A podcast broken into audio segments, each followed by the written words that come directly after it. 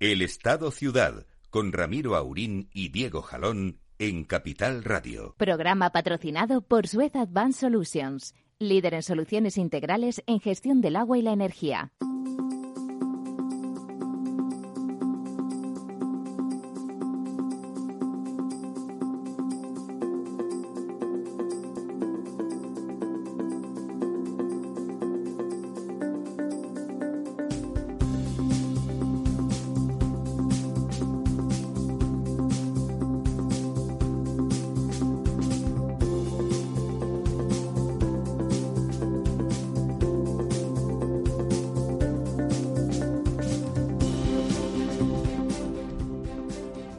Días, amigas y amigos.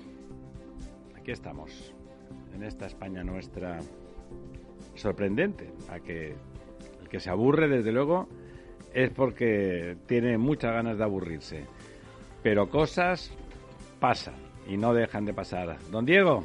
Buenos días. ¿A usted le ha pasado algo? De momento no. De momento nada, nada, fuera de, de, lo normal. Toque madera, toque nada madera. fuera de lo ¿no? normal, efectivamente. Don Lorenzo.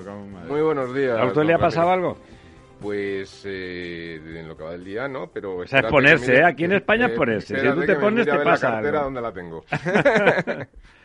Bueno, parece que habemos, habemos dimisión y entrega de acta parlamentaria por parte del señor Iglesias, que había, la verdad, yo reconozco que pensaba que no iba a devolver el acta de diputado, porque no le hacía falta en principio, Eh, pero sí, o sí le hacía falta.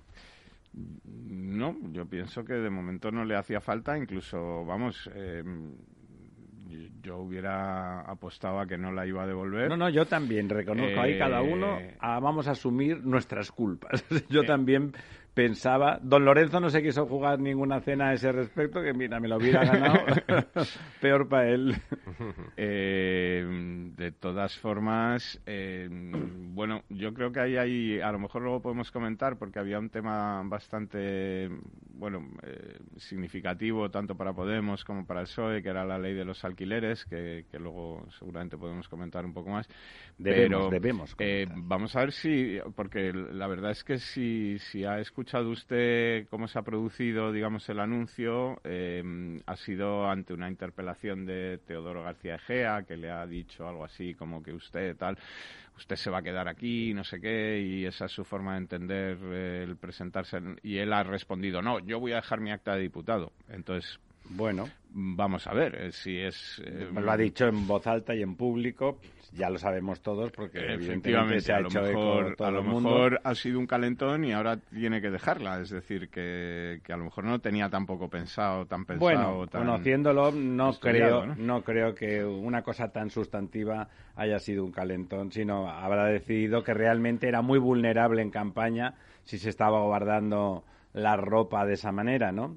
Es verdad, era muy vulnerable en campaña y después del revolcón que ya le dio doña Mónica, la de Más Madrid, pues bueno, digamos que algo tenía que aportar, ¿no? Encima de la mesa para seguir jugando la partida. Dicen que sí, que tienes dinerín, pero ¿dónde está? Ha tenido que sacar la bolsa. Y la bolsa me temo que ha sido el acta de diputado, ¿no?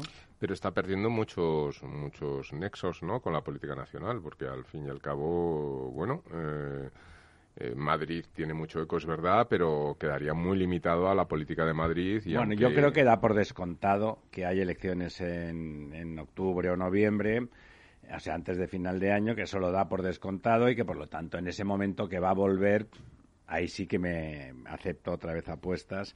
Y yo digo formas- que vuelve a la política nacional en las próximas generales, que serán antes de final de año. Sí, pero yo creo, fíjate, que eh, en la política española, yo no sé si eh, don Diego, que, que a lo mejor eh, conoce más casos, pero yo creo que esto de las marcas personales, eh, yo creo que no Tienen tienen fecha de caducidad, ¿no? Sí, ¿no? Lo- le ocurrió también a Albert Rivera, que pensaba que él tenía marca personal y, y al final esto no, no Rivera funciona. se equivocó en, en decisiones políticas de mucho calado. Sí, bueno, este de pues, más calado también, que... ¿no? Yo creo que la Yo de- creo que este hombre lo que está es recuperando un poco el discurso, un relato de la calle más Bueno, no, está intentando etcétera, salvar los muebles, porque si- es decir, si él cree, como cree él, y creemos muchos, que antes de final de año hay elecciones generales, si, si Podemos se hundía en Madrid de forma muy importante, se hundía también en las generales después. Yo creo que lo que ha hecho es políticamente, desde el punto de vista de sus intereses, eh, acertado. ¿eh? Es decir, Bueno, de- depende, yo- es, es lo que binario, parece depende claro- del resultado, ¿no? no, el resultado yo creo que será no será muy bueno, también lo creo, pero salvará los muebles, no desaparecerá. Estaba en riesgo real de desaparecer. ¿eh?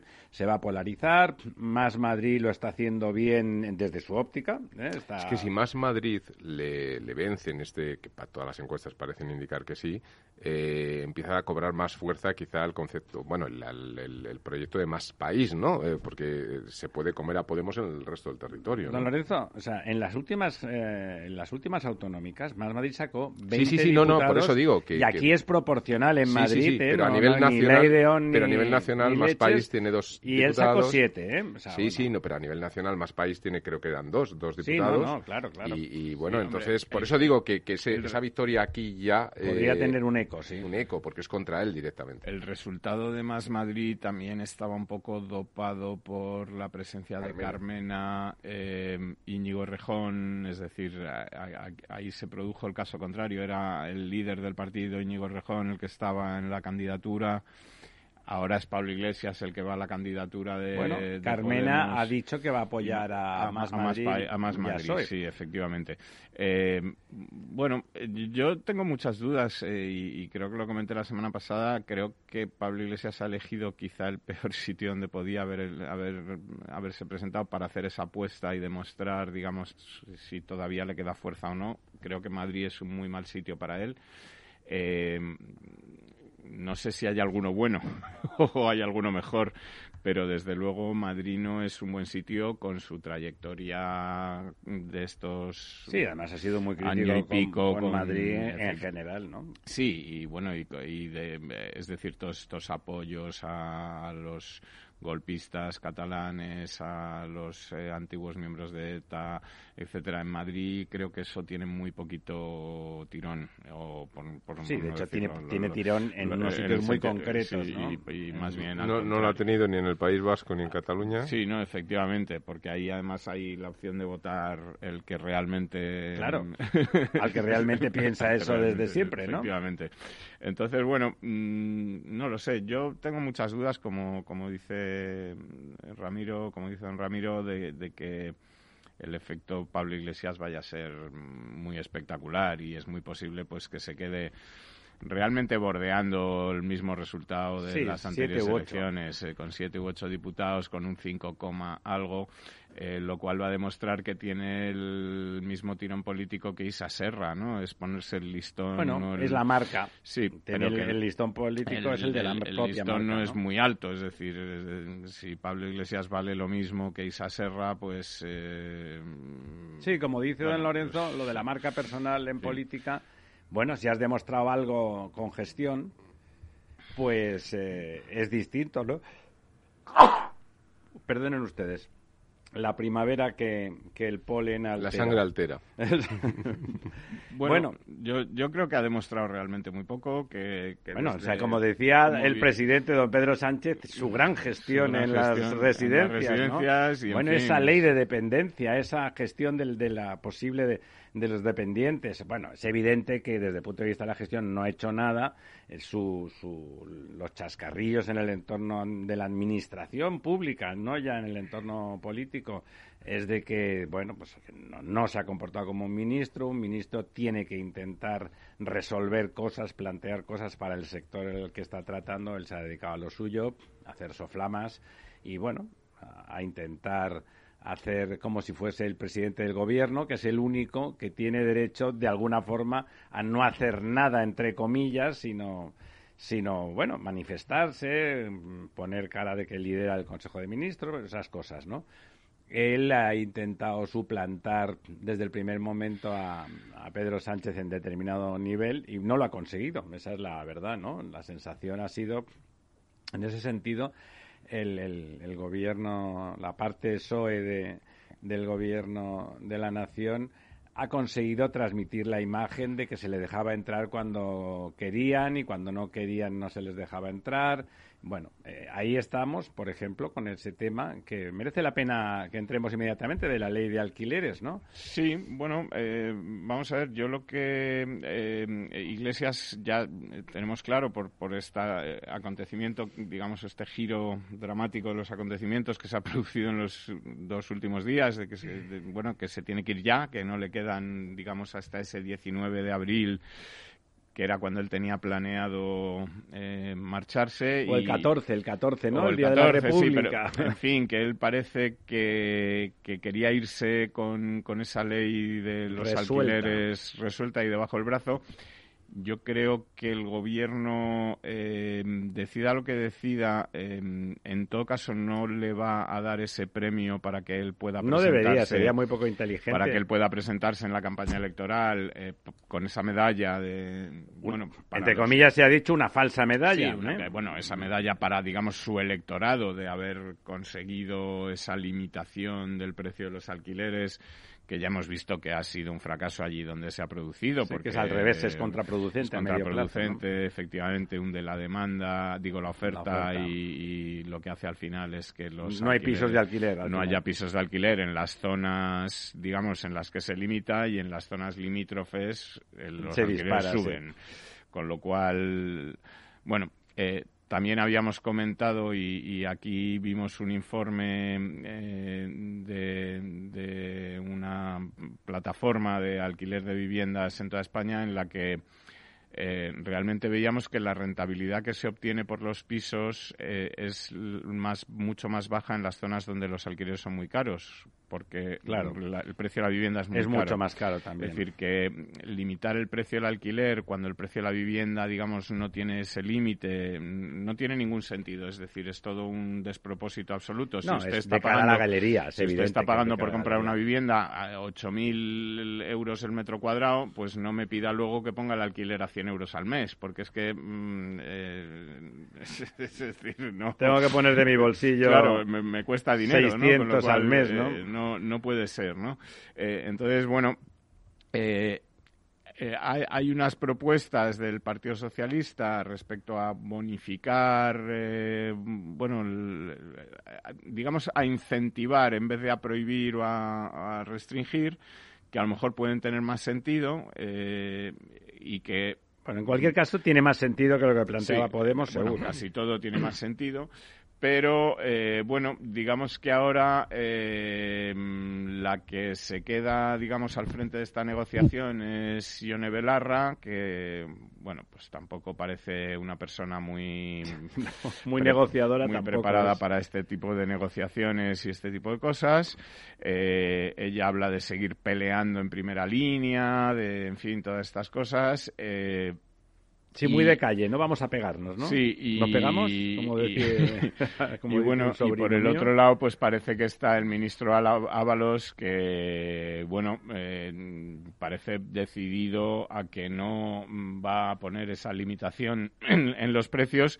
Él ya ha explicado que cuando que esto incluso ha fracasado en Berlín y en ciudades donde se ha puesto en marcha y que, mm, eh, bueno, pues eh, él prefiere otro tipo de fórmulas para prefiere subvencionar a Plus Ultra y cosas así. Sí, bueno, efectivamente esa es otra de las de los asuntos de los que podemos hablar eh, hoy, pues que afecta también, bueno, pues a las aerolíneas, al transporte aéreo, etcétera, que es bueno, pues uno de los de los asuntos de, de nuestro negociado y que parece además que cada vez pinta peor, ¿no? Esto de Plus Ultra. Cuanto más explicaciones dan... Bueno, va, saliendo, levantan tierra y de abajo huele muy mal, Porque una de las últimas cosas ha sabido, por ejemplo, es que Baltasar Garzón es el abogado de... Sí, a ver, a ver, ¿qué han mediado? ¿Ha mediado quizá el señor Zapatero?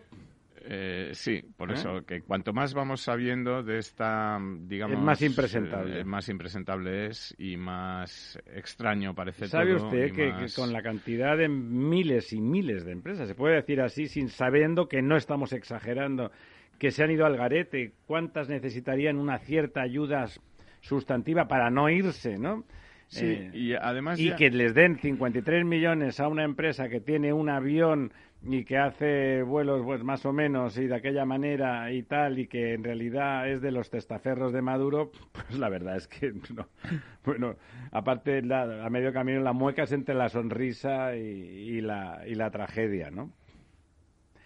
Si Sí. le parece, como nos quedan ocho minutos, vamos a repasar los pantanos y luego nos Sí. sumergimos Luego absolutamente en las cloacas, en las cloacas que no del Estado, pero de, de este país entero. Efectivamente. Eh, bueno, pues vamos para allá. Y no olvidemos que las cloacas sirven para limpiar, no para ensuciar. ¿eh? Efectivamente, es un error, Y de de, hecho, un error de concepto gracias que a la tiene el señor Iglesias. Gracias a la gestión de las cloacas eh, se está sabiendo, por ejemplo, en ciudades como Madrid, cuándo y dónde la pandemia repunta y se pone coto. ¿eh? Uno de los éxitos de, del Ayuntamiento de Madrid ha sido que tenían tienen contratado el canal. Que está copiando han toda Europa. la gestión de, de, de eso, de, de la, del análisis de las aguas residuales y con 15 días de antelación saben dónde va a repuntar y por eso podían acotar bien por barrios, porque decían, ¿eh, ¿cómo que por barrios? ¿Y qué saben ellos? Pues sí, sí que lo saben, sí que lo saben.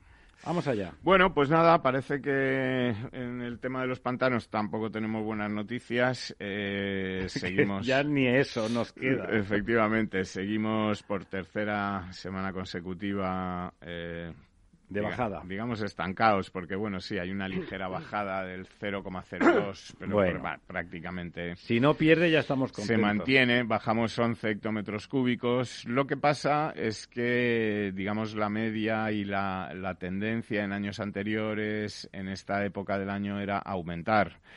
Eh, Claro, claro, estamos en- con lo cual, cuando no. en eh, primavera. eh, mantenerte está bien, pero cuando mm, te mantienes en el momento en el que hay que crecer, pues eh, es, digamos, un coste de oportunidad perdido.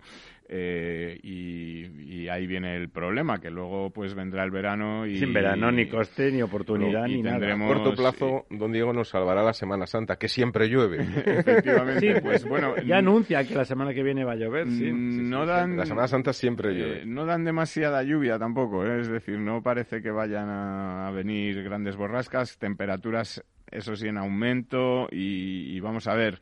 Eh, en todo caso, eh, ¿qué nos ocurre? Pues un poco, eh, la, la semana pasada comentábamos que era un poco el mundo al revés, que las cuencas que habían crecido eran las cuencas, o que habían crecido un poquito, eran las cuencas del sur, las que habían bajado eran las, las del norte. Eh, esta semana la cosa está un poco más repartida porque, por ejemplo, eh, eh, la- las diferencias son eh, mínimas en casi todas las en casi todas las cuencas. Es decir, la, la mayor diferencia es un 1,31% de bajada en el Tinto, Diel y Piedras, pero que es una cuenca muy pequeñita. Y el resto de bajadas están en, en torno al 0,5% o de, o de subidas, ¿no? Vamos, eh, si queréis, un poco por orden de tamaño. El Tajo baja un 0,05, es decir, se Bueno, queda se prácticamente mantiene. igual. El Guadiana baja un 0,04 y, sin embargo, el Guadalquivir sube un 0,10. Está bien. Baja el Ebro un 0,30, baja el Duero un 0,29, baja el Miñosil un 0,50 y sin embargo sube el Júcar y suben la cuenca del Segura. Las dos eh, suben por encima del 30%, más o menos un 35% cada una de ellas. Eh, la cuenca de... Don, don, don, ¿se- ¿está diciendo usted que ha subido? No, no puede haber subido el 35% No, la cuenca. el 0,35. Ah, el cero El con 0,35. No, El 0,35. Ha caído el diluvio universal. Se, se queda la cuenca del Júcar en un 0,60 y la cuenca del Segura en un 42 eh, con 11 que la vuelve a situar de nuevo pues en el farolillo rojo porque el Guadalquivir con un 42 con 22 Pues la adelanta por los ¿Y pelos Guadiana? están ahí jugándose el descenso. El Guadiana estaba ya un poquito está un poquito no perdón eh, sigue siendo el Guadiana la que está en farolillo rojo en, en un 41 con 62 es decir la última es el Guadiana la siguiente el Segura y luego ya el Bueno, pero Guadalquivir. cuando los mínimos están en el 40 y algo, acostumbrados a que el Segura y el Júcar estuviesen por debajo del 30. eh, si, si tenemos algún consuelo es que, bueno, pues eh, la cuenca del Tajo eh, está en muy buena situación con un 72%, las cuencas grandes del norte, Ebro, Duero, Miño, están por encima del 80%. Y el único realmente problema o alarma que podemos tener es la que llevamos viendo desde hace ya varios meses, que son pues esas cuencas andaluzas de Guadiana, Guadalquivir. Que son importantes, pero Guadiana y Guadalquivir no son cuencas pequeñas. No, no, son la segunda y la tercera cuenca más grandes de España. Son mayores que la cuenca del Ebro, que la cuenca del Duero. O sea que son cuencas muy importantes y están, eh, como hemos dicho, pues ahí en el farolillo rojo en el 41, en el 42%. Y, viene el verano, como decía usted. y ahí en el sur el verano se nota. Tenemos, Sí, efectivamente, se nota y mucho y tenemos un par de meses para, para que esto se solucione, porque, bueno, a partir de mayo florido y hermoso, ya sabe usted que lluvias pues no es lo normal que, que vayan a caer. bueno, bueno, hasta el 40 de mayo no te quites sí, el pero, eh, el sayo es el frío, no, es, no, es la lluvia, no es la lluvia. no es la lluvia. Con lo cual, bueno, eh, esperemos que, el mes de abril eh, arregle esta situación en la medida de lo posible, pero no parece que las previsiones sean muy optimistas, ¿no? Para Guadiana y Guadalquivir, es decir, para la eh, el regadío andaluz, la agricultura. De momento, el, no perder se deberá a que el deshielo, sobre todo en, en Sierra Nevada, pues irá aportando Sí, un poquito. ese poquito que queda todavía y, bueno, y que las temperaturas todavía no son muy altas, no hay demasiada evaporación y tampoco hay demasiada necesidad de riego todavía. Pero ya vendrá San Pedro con la rebaja. Efectivamente. Eh, la situación, como te decía, pues es muy preocupante para estas dos eh, cuencas y, por lo tanto, para la comunidad andaluza y la comunidad extremeña, porque no olvidemos que el Guadiana eh, riega buena parte de, del sur de, Extremadura, ¿no? Eh, antes de que me lo pregunten, el embalse de San Juan aumenta 6 hectómetros cúbicos, se sitúa en 122 de los 138 posibles, con lo cual... Seguro que es que el, prácticamente el, lleno, de arriba ha soltado para que suba. Prácticamente lleno y estupendo y, y en muy buenas condiciones pues para disfrutar de, de esa costa de Madrid que tenemos ahí a, tiro de piedra. Bueno, eso es lo que hay con relación al agua y los pantanos. El lunes fue el Día Mundial del Agua. Este año, como tantas cosas, por culpa de la pandemia, ha pasado bastante desapercibido. Ha pasado bastante desapercibido con las quejas del sector de que en todo el plan de reconstrucción el sector del agua ha sido uno de los grandes olvidados, olvidado bastante en serio.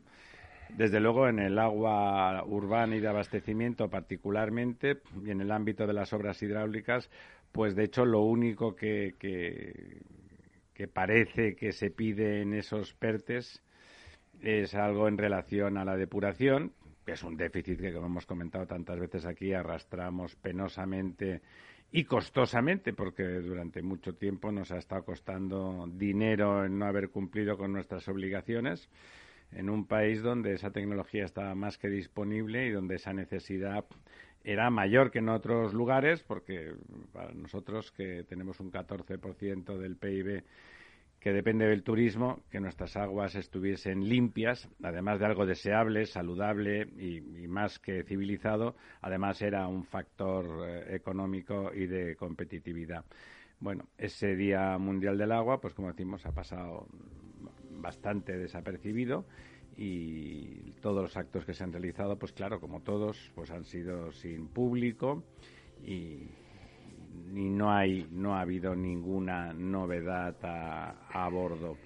Eh, bueno, ya es la hora. Vamos a irnos ahora a publicidad y luego volveremos ferozmente sobre esa ley del alquiler, sobre esas compañías aéreas que vuelven a caer con la bolsa, ya que se advierte que no hay que no hay vacaciones. Y volvemos, volvemos en dos minutos. El Estado Ciudad. El Si te gusta la cocina gallega de siempre, en el Mesón Gallego 1 y el Mesón Gallego 2 encontrarás los mejores pescados y mariscos de las costas junto a recetas de la Galicia interior, además de las carnes de Sanabria y los mejores embutidos de Zamora y nuestra terraza. Te esperamos en la calle Muller 35, teléfono 91 579 3623 y en la Plaza de la Remonta 13, teléfono 91 579 0769. Una recomendación del programa gastronómico Mesa y Descanso. Gráficas Naciones. Más de 50 años de experiencia en el sector de las artes gráficas. Apostamos por la última tecnología tanto en impresión offset como en digital y gran formato. Realizamos todo tipo de impresión. Tarjetas de visita, folletos, libros, vinilos, decoración y montaje de stands. Más información en el 91 629 2145 o en gráficasnaciones.es. Capital Radio.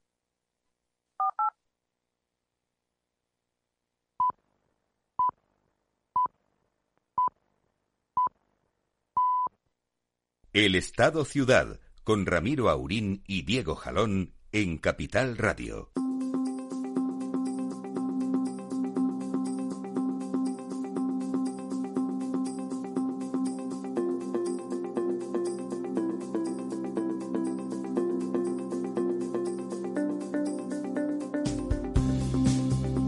Bueno, ya estamos de vuelta. Apenas dos minutos. Bueno, estábamos ahí a vueltas con la ley de, con la ley de, de alquileres. Comentaba don Lorenzo en el off que, bueno, que la ley de Ábalos es eh, correcta y que está hecha pues por alguien que sabe, algún economista que se ha estudiado el asunto, mientras que la ley del señor Iglesias era un brindis al sol que solo iba a provocar problemas, restricciones de, demanda, de oferta, perdón. Eh, si lo hacían vía subsidios al, que alquila, pues eso se sabe sobradamente que después lo que hace es que sube en la misma proporción el alquiler. Don Lorenzo. Sí, bueno, es que es un tema que, eh, por una parte, se puede demostrar eh, con modelos matemáticos, o sea, es, directamente demostrable que cuando a quien se, digamos, subsidia o como lo queramos llamar, ¿no? Cuando aparecen ayudas públicas a los propietarios que alquilan los inmuebles, normalmente a través de mm, rebajas fiscales, eh, pues el precio disminuye. Además, empíricamente esto está archidemostrado allí donde se ha hecho. Simplemente pues porque un inversor eh, busca una rentabilidad esperada a un producto y si la rentabilidad no le viene eh, de forma directa, pero le viene indirectamente a través de ventajas fiscales, pues al final saca su rentabilidad. Mientras que cuando se subvenciona al, inquilino, al que alquila, pues eh, lo que estás incrementando es su capacidad de pago, porque en términos eh, fiscales puede pagar más, porque luego se lo descuenta por la vía fiscal o si es a través de subsidios directos, ¿no? de ayudas directas, en cuyo caso al final los alquileres tienden a subir en una situación de, fijación de precios de mercado. Por lo tanto, es, un error, digamos, de, libro eh, desde el punto de vista técnico. Y en ese sentido, la ley de Ábalos, al menos lo que ha surgido en prensa, que lo que hace es tratar de buscar ayudas a, al, a los propietarios de los inmuebles para que, mantengan los precios para que los precios disminuyan y además porque ahí eh, se produce un, doble efecto, ¿no? Por una parte una caída de precios y por otra parte un efecto reclamo por incremento de rentabilidad vía fiscal a, la, incorporación de más parque digamos, de alquiler, ¿no? Hace más oferta, de oferta, con lo cual bajan y puede haber un punto que bajen incluso por debajo del punto de equilibrio, luego se ajusta al mercado en, en, un modelo dinámico, esto se puede demostrar matemáticamente y al final, pues a medio plazo alcanza el nuevo nivel, digamos, de precios el, limitar los precios de alquiler, como comentaba antes eh, don Diego, lo único que hace es expulsar a inversores del mercado. ¿Por qué? Pues porque una cosa es el precio de alquiler, que es la rentabilidad esperada que sale del valor de compra del activo, y luego está el valor de compra. Hay otros problemas, sin embargo, en España que no se están debatiendo y es lo que a mí me, produce más lástima, ¿no? De, porque eh, están mostrando un cierto desconocimiento de la realidad del mercado inmobiliario en España. Es decir, en España, por ejemplo, y me circunscribo al área de, Madrid, pero está ocurriendo en toda, en toda España, eh, durante los años previos a la crisis del 2007 se desarrolló muchísimo suelo. Pero en estos momentos, en, en España, falta desarrollar nuevo suelo, falta crear suelo. ¿Por qué? Porque el suelo creado se creó bajo unos parámetros, o modificar el suelo que se creó existente, porque se creó bajo unos parámetros... Suelo urbano, para que es un suelo urbano, que son erróneos, me explico. Uno se puede meter en las famosas PAUs, eh, de Madrid, del entorno de Madrid, el Madrid Norte. Diga usted lo que significan Eh, esas iniciales. Significa, eh, bueno, los programas de actuación urbanística, que fueron los grandes desarrollos. eh, Planes de actuación De urbanística, cinturón, de cinturón alrededor de Madrid, el, bueno, pues tipo San Chinarro, Las Tablas, Valdebebas. O, Con ahora tanto mismo, éxito, con claro, tanto ahora éxito, mismo vas a, un, a uno de estos desarrollos como Valdebebas eh, y te encuentras eh, gran cantidad de, de parcelas de, que, que- están sin construir y que no se van a construir nunca simplemente pues porque se hizo un ajuste entre suelo residencial, suelo dotacional, suelo eh, para comercial, oficinas, que la realidad eh, de la vida actual ha cambiado radicalmente. Es decir, hoy día un local comercial en un sitio como un, uno de estos desarrollos urbanísticos no tiene ningún valor, el valor es cero. Es decir, eh, eh, están luchando los promotores inmobiliarios para conseguir que los bajos de esos pisos se los permitan como residencial en lugar de uso comercial, porque no tiene salida. Y cuando eh, les obligan a tener salida, ahora en muchos casos los dejan incluso vacíos, es decir, no, no, no desarrollan. Es decir, hay elementos que no tienen valor. Entonces, se está limitando la oferta de, de, Entonces aquí de los unidades cambios, Para que lo residenciales. entiendan, porque, porque don Lorenzo eh, tiene tendencia a ponerse muy técnico, eh, ¿qué es lo que haría usted? ¿Qué cambiaría para que esa situación en esos barrios pues yo cambiara promovería, y por fuera ejemplo, más lógica? promovería eh, alguna ley, eh, digamos, que permitiera el cambio, hacer modificaciones de planes generales, modificaciones puntuales de planes generales, para modificar, por ejemplo, hay muchos ayuntamientos en la periferia de Madrid, incluso Madrid, que tienen mucho suelo dotacional público, que es suelo público, porque al final la manera de, de abaratar un precio de alquiler lo hablamos por el precio de compra. Es decir, el, el- el valor, el valor de un inmueble es el valor de construcción, esto es obvio, y más o menos se puede ajustar eh, para a valores arriba o abajo, y el valor del suelo. El valor del suelo, si es público, y hay mucho suelo público en, en todos estos desarrollos, pues se puede poner prácticamente gratis en el mercado, digamos, para desarrollo de vivienda. El problema es que no pueden cuando son suelos de uso dotacional, porque eh, digamos que no, no cabe la posibilidad de Habría otro que uso. modificar esa Habría que modificar usos de muchísimo suelo que están ¿Y quedando cómo se le explica cuando vaya el señor Iglesias y diga que eso es especulación y que es para que Es los que eso no amigos tiene nada que ver con la especulación. es un Exacto, explíquele esto a haya nuestros que oyentes. explicarle algo al señor Iglesias... eh, Bueno, pero es- para que cómo evitamos esa manipulación, ¿por qué explíquele a nuestros oyentes por qué no es especulación, quiere- sino es una si se- necesidad? Si se quiere poner eh, en el mercado eh, viviendas de alquiler, digamos, eh, económicas, lo que hay que hacer es fijar un estándar de vivienda eh, por, por tamaño, por calidades, Sí. etcétera. ¿Cuál más es o el menos mínimo de dignidad que ¿Cuál es aceptamos? el mínimo de dignidad, efectivamente, que, que- que se, que se entiende para, para ver los costes de construcción de esto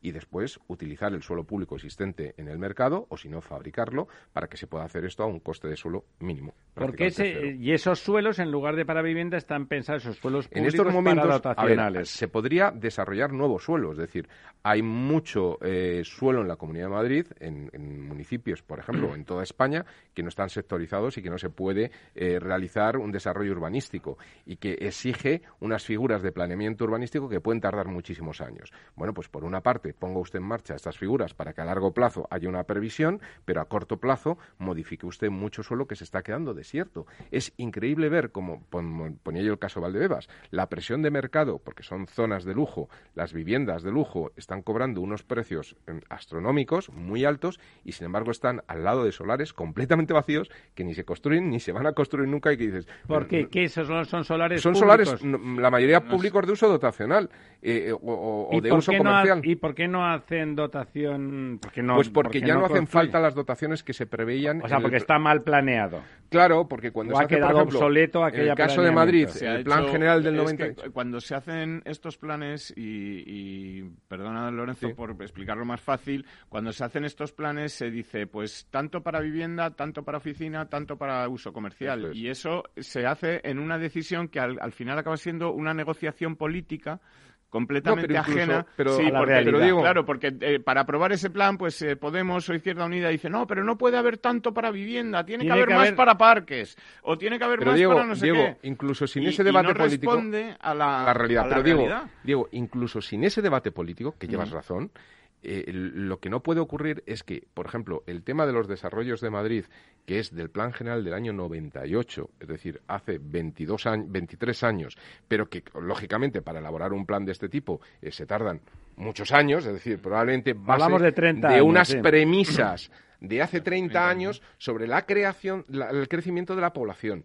sobre eh, los usos y comportamientos de la población, sobre todo las necesidades de no ¿eh? sé qué. ¿Cómo se y al final la esto cambia, porque es que hace 30 años no existía el iPhone, no es que no existía el iPhone, es que empezaban los primeros ordenadores y el primer Internet. Eh, es que hace apenas 10 años el señor Isidoro Álvarez decía que esto de la compra online que era una tontería. Y, estamos hablando hace 30 años. ¿Quién se va a cuestionar que a lo mejor hay que hacer determinados usos o dotaciones precisamente para esa distribución y sin embargo sobran muchas dotaciones pues para colegios, porque en estos momentos en España se tiene 1,1 hijo por mujer, ¿no? Es decir, que realmente eh, sobran espacios, porque lo que no tiene sentido es liarse a hacer seis colegios y, tenerlos todos con tres alumnos por aula. Por lo tanto, a lo mejor resulta que haciendo un colegio mejor, de más calidad, etcétera, los otros cinco son los dotacionales, se puede usar para residencial si el problema que en estos momentos hay es, el, residencial, ¿no? Es decir, que esta capacidad de flexibilidad es lo que falta. Y a mí, en esa ley del alquiler, me preocupa que nadie entre a debatir temas que son de fondo y que podrían solucionar perfectamente el, eh, mercado, que, es una cuestión de cuestionar la oferta la oferta, efectivamente. Pese a que, insisto, eh, el planteamiento de, tal, insisto, yo lo he leído por la prensa, ¿eh? lo que ha salido en la prensa de la ley Ábalos, de, digamos, fomentar o ayudar al propietario eso, desde el punto de vista técnico, es impecable. eso funciona. eso no está mal, pero es como. Y el, planteamiento, por otro lado, de Podemos, yo creo que tiene dos, dos vertientes, ninguna de las dos es buena. Por un lado, sería ese pensamiento mágico de si yo pongo el precio del alquiler a 100 euros, todo el mundo va a alquilar sus casas a 100 euros, la gente será feliz y todo el mundo podrá vivir. Y los ricos, como les ha costado dos euros cada casa. Y por pues otro lado, eh, sin, sin caer en esa simpleza, eh, seguramente lo que hay detrás de esto es. Eh, yo limito el precio de los alquileres, los propietarios no alquilan los pisos, dejan las casas vacías y entonces yo expropio a esos propietarios que tienen las casas vacías por malos y por dejar esa, las casas Esa es la estrategia oculta. Eh, eso es, es decir, que se combina eh, este deseo que de lo manifestó en su comportamiento la señora Colau. Efectivamente, de regular el precio de los alquileres para que los pisos se queden vacíos y luego poder decir eh, expropiese, como decía pues el, el amigo Maduro hace hace pocos meses o años ahí en, bueno, sigue diciéndolo eh, cada día, pero viene un poco a, esa eh, a esa estrategia, ¿no? De decir, eh, luego pues al cabo primero es el bombero pirómano, ¿no? Eso es, primero creo el, incendio, y luego, vengo a apagarlo para decir que, que, soy, estupendo, un, tipo estupendo, ¿no? Claro, eso como don, Lorenzo, ¿qué tendríamos que hacer? ¿Qué tendría que hacer el país? Tendría uno reconocer que eh, los cambios y la aceleración histórica de estos últimos 20 años, que es un hecho, desde la crisis de 2008 el mundo ha cambiado a una velocidad distinta de, paradigmas, de comportamientos, incluso de, comportamiento demográfico en los primeros países del primer mundo. Todo el crecimiento real lo aportan los emigrantes. Eh, habría que plantearse como, como una, una visibilización de esa nueva situación y plantear esas otras medidas que ahora parecen casi sospechosas de algo, cuando en realidad es lo único que se puede hacer, transformar suelo público que está previsto en un uso que no necesita la ciudad o las ciudades y que por lo tanto sería absurdo hacerlo y transformarlo en, vivienda pública. Sí, a corto y medio plazo. A ver, esto a priori no es tan fácil como simplemente decir se cambian los usos y ya está. Y además. No, luego hay que pues, construir las casas. Claro. no, pero es que el problema es que hay muchas administraciones implicadas. Lo que hace falta, o yo entiendo que un gobierno nacional puede hacer, es tratar de coordinar a todas, en un proyecto común, de poner en el mercado nuevas viviendas, organizar algún tipo de normativa que permita coordinar a todas las administraciones. Me pongo un ejemplo muy sencillo. Eh, eh, cuando se aprueba un plan urbanístico, se aprueba eh, X número de viviendas, eh, oficinas, etcétera, y con ello se dimensiona, por ejemplo, toda la red de saneamientos o toda la red de agua. Con ello se dimensionan los accesos por vía rodada. Entonces, si nosotros cambiamos los usos, estas cosas habría que modificarlas. y eso son competencia en ocasiones de los ayuntamientos, en ocasiones de las comunidades autónomas y en otras ocasiones del Estado. Por ejemplo, en el tema de las vías de comunicación, que sería Las grandes, por responsable directo eh, el, Ministerio del señor Ábalos, por ejemplo. ¿no? Es decir, efectivamente, los grandes accesos. Hay zonas en, en entornos rurales, eh, perdón, rurales urbanos que no se desarrollan porque falta el desarrollo de infraestructuras que permita justificar. Pero también habría que plantear el reestudio de todos estos procesos. Porque si algo nos ha traído este cambio que nos está trayendo el, el, mundo de... Es una reducción de la movilidad. Es una reducción de la movilidad. Entonces, a lo mejor no hace falta tanta movilidad. Hoy, por ejemplo, leía, perdona, una noticia, creo que eh, la publicaba eh, Nissan, la, casa de automóviles, que decía que en el 2030 ya empezarían a circular los primeros coches autónomos. Claro, el que haya coches autónomos esto es un, cambio, un salto cualitativo brutal, porque no se trata el que haya coches autónomos de que todos vamos a tener coches autónomos que conducen solo y vamos no. el chofer, sino que significa que un coche autónomo no necesita parking.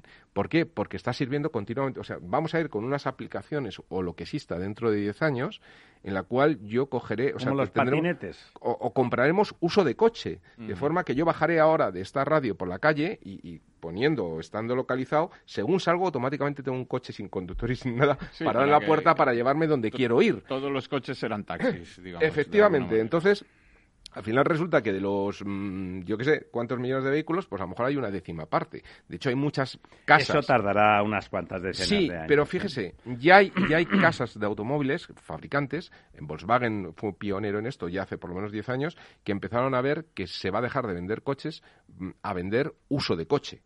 Y de hecho, los primeros avances vinieron por los coches compartidos, que de momento es muy primitivo respecto a lo que va a venir, pero cuando uno realiza mm, planes urbanísticos, que es diseñar la ciudad de los próximos 100 años, uno tiene que pensar en qué va a ocurrir dentro de 100 años y tiene que pensar qué es lo que puede ocurrir. Y cuando se hacen modificaciones... Es, gracioso eso, déjeme que haga un pequeño apunte, porque lo del bla bla car y el, el, el, share caring y tal... Eh, eso en el tercer mundo está inventado desde hace décadas. Sí, sí, claro. Cuando yo era jovencito, y eso hace ya un rato, eh, me recuerdo en Irán o en India que eso era lo normal, ¿no? Eh, un coche, tú preguntabas que para dónde iban y subías y les dabas unas rupias o unos no sé qué y te llevaban, o sea, eso, sí, así aquí es. siempre acabamos inventando la pólvora, ¿no? así es. Pero bueno, se, se, ha hecho de una manera más institucionalizada, digamos, más Donde no hay regulación eh, al respecto es lo que tiende a suceder. Surge la necesidad. Yo recuerdo eh, que yo estuve en, en Moscú, eh, bueno, por motivos de trabajo, justo cuando la Unión Soviética Era usted espía de acababa, la CIA. acababa de desaparecer, eran cuando Boris Yeltsin estaba en el poder. Bebiendo vodka. Y digamos, Moscú era entonces una ciudad un poco ciudad sin ley, es decir, eh, había ese vacío entre la administración antigua que había desaparecido y la nueva que todavía se estaba creando. Más sin ley que ahora. Y en, aquel momento en Moscú eh, no había taxis, por supuesto, pero uno se ponía en cualquier calle, levantaba la mano y cualquiera, y cuando digo cualquiera quiero decir un coche de policía, una ambulancia, eh, un coche te llevaba, ¿no? cualquiera, A de un dinero. te preguntaba dónde ibas, le decías dónde, negociaba rápidamente el precio, te subías y te llevaba. Y eh, eh, eso era así, es decir, que no. Y funcionaba estupendamente, es decir, no había motivo por. Había mucha oferta. había muchísima oferta. aquí, aquí se va a institucionalizar más. Y, y, respecto a lo que dice don Lorenzo, es que no tenemos que irnos a 20 años, a 30 años. Eh, en el nuevo desarrollo que se va a hacer en Madrid, Madrid Norte, hay previsto una dotación de, viviendas, una dotación de oficinas y tal, y ya los propios promotores están diciendo que la cantidad de oficinas está sobredimensionado. Absolutamente. Es decir, que, ya estamos viendo que la demanda de oficinas está disminuyendo en el centro de las ciudades, la gente está teletrabajando, eh, y que esa dotación de oficinas para ese eh, desarrollo, que es para allá, que es para dentro de tres, cuatro, cinco años, pues ya está sobredimensionada y que a lo mejor podría utilizarse para hacer vivienda en vez de para hacer oficina. Y precisamente porque estamos hablando de que hay una falta de vivienda y sobran oficinas, es decir, que, que estos planes que al final son tan estrictos, que no tienen esa flexibilidad de poder modificarse, porque es cierto lo que dice don Lorenzo, de hombre, de cambiar un uso dotacional, pero entre una oficina y una vivienda tampoco hay que hacer tanta modificación en lo que son grandes infraestructuras de acceso. No, porque eh, también era gente que iba también tiene que entrar al salir, contrario, también si tiene baños, también va a mover más, porque la gente que, va al trabajo se tiene que mover, el que el uso de oficina o uso de vivienda pudiera ser más flexible, más eh, fácil de modificar, que no requiriese ir a hablar con el Papa de Roma para que firmase ahí bueno, una de hecho, epístola, en fin, que, que, que fuera algo mucho más fácil. Aquí no había, no se está planteando ese modelo más a la americana de que se hace la declaración de responsabilidad y uno asume que lo va a hacer bien y toda esa retaíla de permisos que hasta ahora había eso que... es una de las grandes de las grandes modificaciones de la ley que se ha hecho recientemente en la Comunidad de Madrid. Eh, y que hay que decirlo en voz alta, no es buena, es lo siguiente, ¿no? Sí, porque agiliza muchísimo todos los trámites, es decir, en, en la Comunidad de Madrid hasta ahora, digamos, hasta el cambio de esta ley, pues... Eh, Como en todos sitios. Se presentaba, se presentaba un proyecto para una licencia de obra, eh, dependiendo del colapso del ayuntamiento, pues se tardaba entre tres meses y dos años, esto ya es una barbaridad, pero es que después de tener la licencia de obra tenías que obtener un permiso de inicio de obras en el que tú presentabas el proyecto de ejecución, ya todo un poco más finalizado, y aquí también esto se podía demorar mm, pues, pues, otro año. Eh, en este caso, pues simplemente si está todo hecho, está bien, se sujeta a la, a la, licencia de obra, pues simplemente los técnicos competentes declaran que está hecho ya todo el proyecto, etcétera, y puedes empezar la obra al día siguiente con lo cual se están acelerando muchísimo. La pregunta es si, está mal, si está mal, te atienes a las consecuencias. Claro, si está mal, hay unos responsables que asumen que, que, asumen las consecuencias de esa, de, digamos, y que se puede demoler si estuviera muy mal. Sí, pero que pensemos que esto lo firma. Quiero decir que la responsabilidad sigue ahí y que la ciudad y el ciudadano sigue protegido porque alguien asumirá la responsabilidad y en el límite se puede demoler lo construido. Esto funciona en toda Europa. Es decir, que, que, que sí, en Europa también, en Estados Unidos lo conozco. Sí, no, no, y en el norte de Europa funciona mucho. Y es más, es un mecanismo que recomienda, y, así se ha, se ha cogido en, la Comunidad de Madrid, que recomienda a la Unión Europea, que se gestione. Lo recomienda la Unión Europea. Lo recomienda, y de hecho yo creo que en casi todas las comunidades, para eh, temas menores como aperturas... Eh, eh, licencias de apertura, etcétera, ya venía recogido y ya se estaba aplicando todo el tema de las declaraciones responsables desde hace más de 10 años. El salto que ha habido en la Comunidad de Madrid ha sido ya a elementos que estaban retrasando claramente la apuesta de, activos en el mercado y por lo tanto eh, pues la imposibilidad por ejemplo de esos alquileres o lo que estábamos diciendo esto acelera muchísimo los, los, los plazos ¿no? porque al final los funcionarios son personas limitadas en el sentido de que son los que son o usted contrata 10 veces más de funcionarios para que las cosas agilicen o usted permite que el mercado se autorregule y mantenga usted pues una política más de inspección, lo que quiera, pero que permita que esto fluya, ¿no? O sea que resumiendo desde las instituciones independientes, desde las asociaciones de todo tipo vinculadas un poco al sector y a los servicios públicos y a los derechos públicos, habría que promover ese cambio de perspectiva para que todo ese suelo público que está inactivo, y no por voluntad política, ni tan siquiera por voluntad política, sino porque está supuestamente dedicado a cosas que ya no son necesarias y que además lo van a ser cada vez menos, eh, por lo tanto,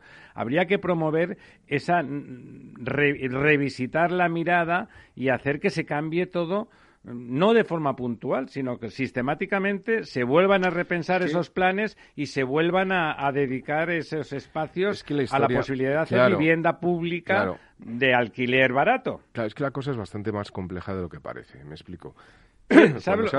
cuando, dice usted eso, piense que hay mucha gente que está pensando, ah, entonces no se puede hacer, sí, es muy complejo. ¿no? ¿no? no, sí, sí que se puede hacer. Pero eh, le pongo un ejemplo para que mm, veamos un poco en contra de esa idea de la especulación.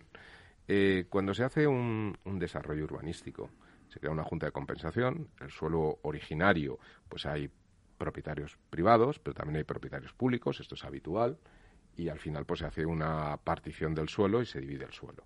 Y normalmente los, las administraciones locales, el suelo público local, los ayuntamientos, pues se suelen quedar con, con suelo y su calificación eh, de uso es, es, dotacional en, muchos casos, o a veces también lo hacen para residencia de alquiler, eh, residencial social, etcétera, pero muchos se quedan dotacional pero eso tiene una valoración del suelo, porque al final el, lote completo, es decir, el suelo inicial original vale tanto, se corresponde y, si, y, se hace una partición por número de suelo en un valor y si el ayuntamiento le corresponde, estoy inventándomelo, 4.000 metros de suelo dotacional y no 6.000, es porque su participación del suelo original valía eso. Entonces, al final el problema es que la Administración tiene en su balance ese suelo con un valor.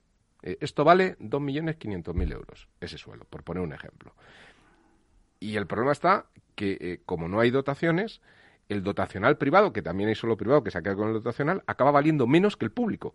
Porque, claro, el sector privado se ajusta a los precios, como nadie quiere dotacional, eh, pues el poco que se quiere, pues para una residencia de ancianos, pues se acaba poniendo en el suelo dotacional privado porque vale más barato que el suelo público, porque el suelo público la administración lo tiene puesto a un precio en balance que no lo puede mover que no lo podemos. Sí, la rigidez, la administrativa, ¿no? Entonces, al final, el suelo se queda ahí vacío y la residencia se pone en el uso dotacional privado porque el privado lo, lo, vende a un 30% más barato para poder quitarse el, activo de balance y poder venderlo, ¿no? Tiene que hacer efectivo todo. Claro. Ese suelo a ese precio, que nadie dice que las administraciones tengan que perder dinero porque en su día cogieron ese dinero y es dinero de todos, es dinero público, lo cogieron en ese valor. Pero si se le cambia el uso pues a lo que no vale como dotacional, porque ya no sé qué pueden hacer 18 colegios, pues a lo mejor si vale como residencial resulta que es un solo barato. Don, don, este don Lorenzo, este tema es tan interesante que le vamos a dar más vueltas. Una noticia, la, que le parezca más relevante, don Diego, de todas las que tiene ahí, que hoy le hemos robado pues mira, igual por novedoso, por eh, innovación, etcétera, que es algo en lo que deberíamos estar todos un poco más empeñados.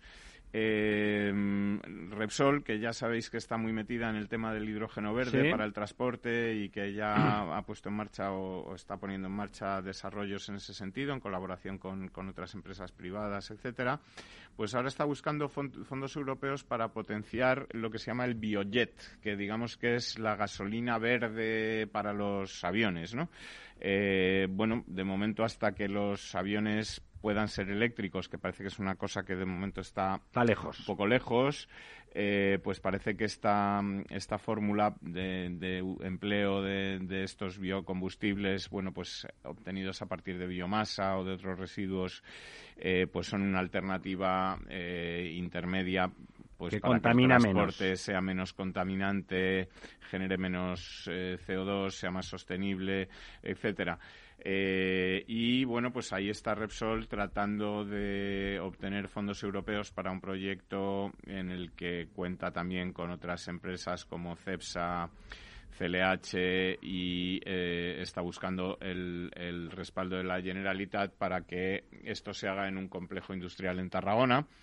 Eh, cerca de la petroquímica, me imagino. Efectivamente, y que allí pues se puedan ir eh, desarrollando estos mm, biocombustibles que cuando la aviación se ponga en marcha, esperemos que sea antes que más pronto que tarde, pues... Y que lo que quede no sea justamente la empresa Plus Ultra. Efectivamente, y que no quede solo la empresa Plus Ultra, sino que alguna otra haya podido... Alguna de las que trabajan y que se juegan los dineros de verdad. que mueve gente. Así que, bueno, pues este tipo de proyectos, digamos que eh, son seguramente positivos para todos y estaría bien que pudieran ponerse en marcha. Bueno, eh, nos queda un minutito. Quizá decir eh, que le escuchaba hoy decir al señor Garamendi que seguramente el presidente, desde hace muchos años, el mejor presidente de la COE que ha habido, por lo menos el más competente, o, lo, transmite esa sensación de controlar mejor eh, muchas variables, que está preocupado por la presentación de los PERTES y que quizá no somos conscientes de que aquí algunos dan por descontado que lo de condicionalidad europea será una broma, pero que en realidad no, no lo será, no lo será y que por lo tanto es importante que algunos, algunos que están gobernándonos eh, sean conscientes de ello. Que hay que cumplir. Y rebajaba además las expectativas del Banco de España en el Efectivamente, pero la rebajada de la propia del Banco de, España rebajaba mucho las expectativas, prácticamente a la mitad, hay que decir, no mucho, a la mitad. Adiós amigos, ya, ya, ya se acaba. Eh, esta noche, esta noche con ustedes estaremos en la verdad desnuda.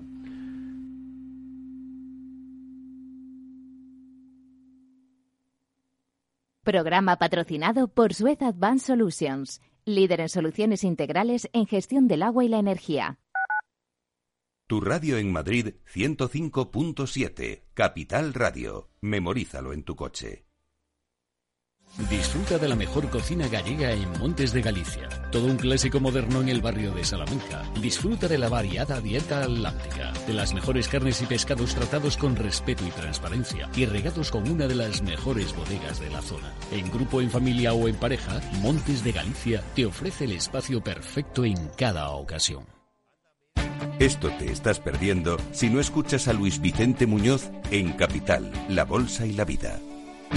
Xavier Ferraz, profesor de ESADE. La COVID eh, ha sido una especie de máquina del tiempo, ¿no? Nos ha situado no en 2021, sino en 2031 a nivel de, digitalización. Lo que tenía que haber pasado pues en 10 años eh, ha pasado en 10 meses. No te confundas. Capital, la bolsa y la vida con Luis Vicente Muñoz, el original.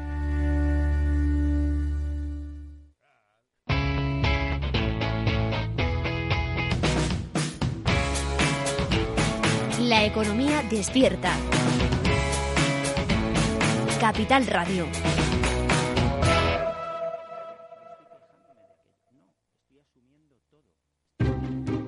Inversión inmobiliaria acompaña al mercado inmobiliario en este nuevo ciclo. Todos los jueves de 10.30 a 13 horas, el inversor encontrará las claves para realizar su mejor inversión. La mañana de los jueves en Capital Radio tomamos el pulso al sector inmobiliario. Noticias, análisis de mercado y debates donde los protagonistas del sector podrán contar en primera persona los retos a los que se enfrenta el ladrillo. Inversión inmobiliaria pone la voz al sector inmobiliario. Aquí en Capital Radio.